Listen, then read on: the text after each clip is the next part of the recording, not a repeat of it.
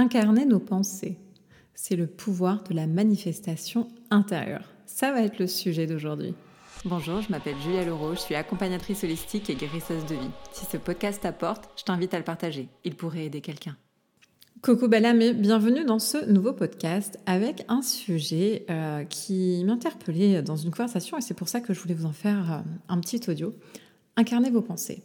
Et euh, la clé de la, c'est la clé de la manifestation et pourquoi je vous invite justement à incarner vos pensées, c'est parce que vous allez être aligné. Vous allez être aligné à vous.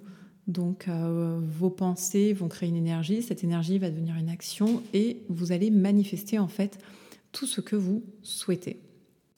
Étant donné que dans le dernier podcast, l'illusion des réseaux, euh, on a beaucoup parlé justement euh, de mensonges et de, de, fake, j'avais envie de, vous parler justement sur l'importance et pourquoi je vous invitais à incarner vos pensées.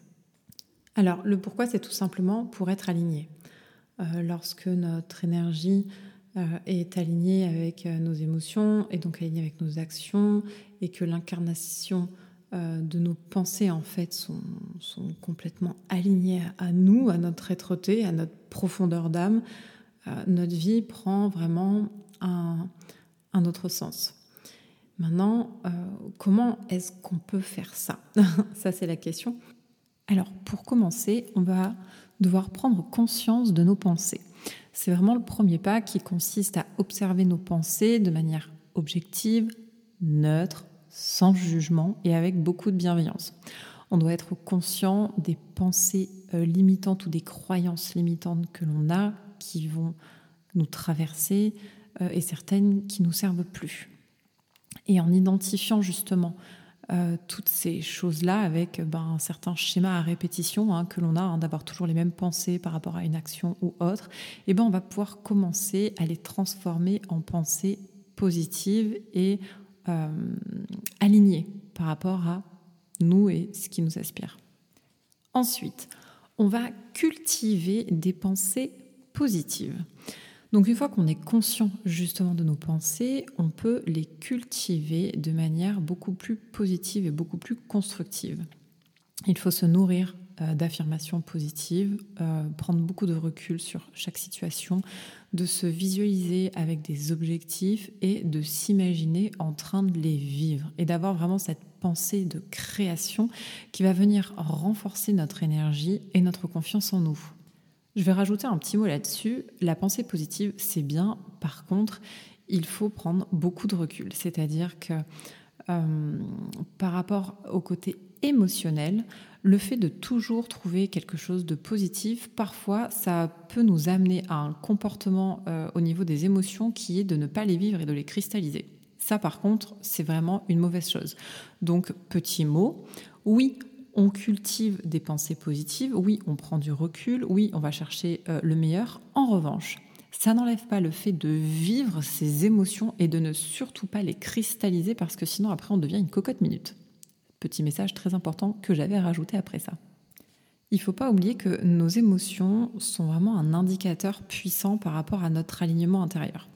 Donc il faut vraiment réussir à ressentir l'émotion que l'on souhaite manifester et il faut l'utiliser comme un guide pour ajuster nos pensées et nos actions.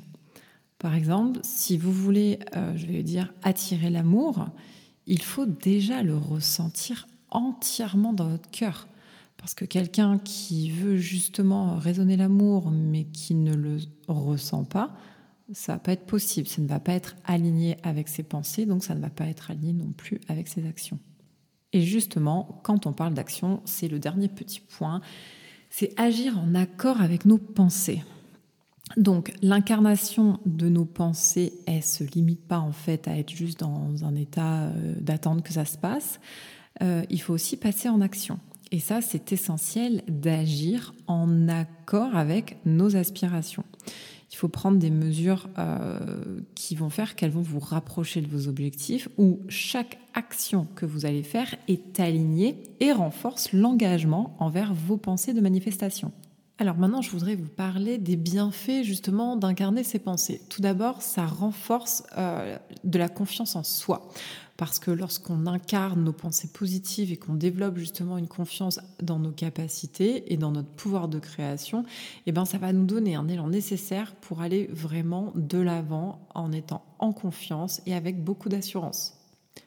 Ensuite, toujours justement dans cet élan, on va avoir la création d'une réalité alignée, c'est-à-dire qu'on va être le créateur de notre propre réalité. Donc forcément, on va envoyer des messages à l'univers qui vont être clairs sur ce que l'on veut matérialiser, sur ce qu'on veut manifester dans notre vie. Et cette cohérence entre nos pensées, notre énergie et euh, nos actions va créer une réalité alignée et va nous permettre en fait d'attirer tout ce que l'on désire.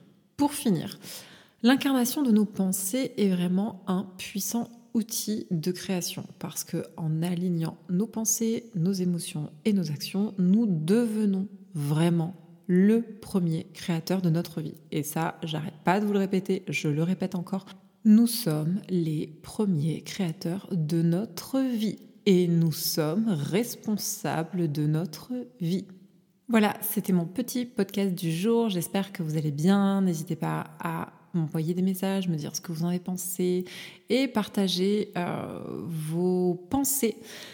Donc je vous embrasse et vous souhaite une belle journée ou une belle soirée et je vous dis à très bientôt.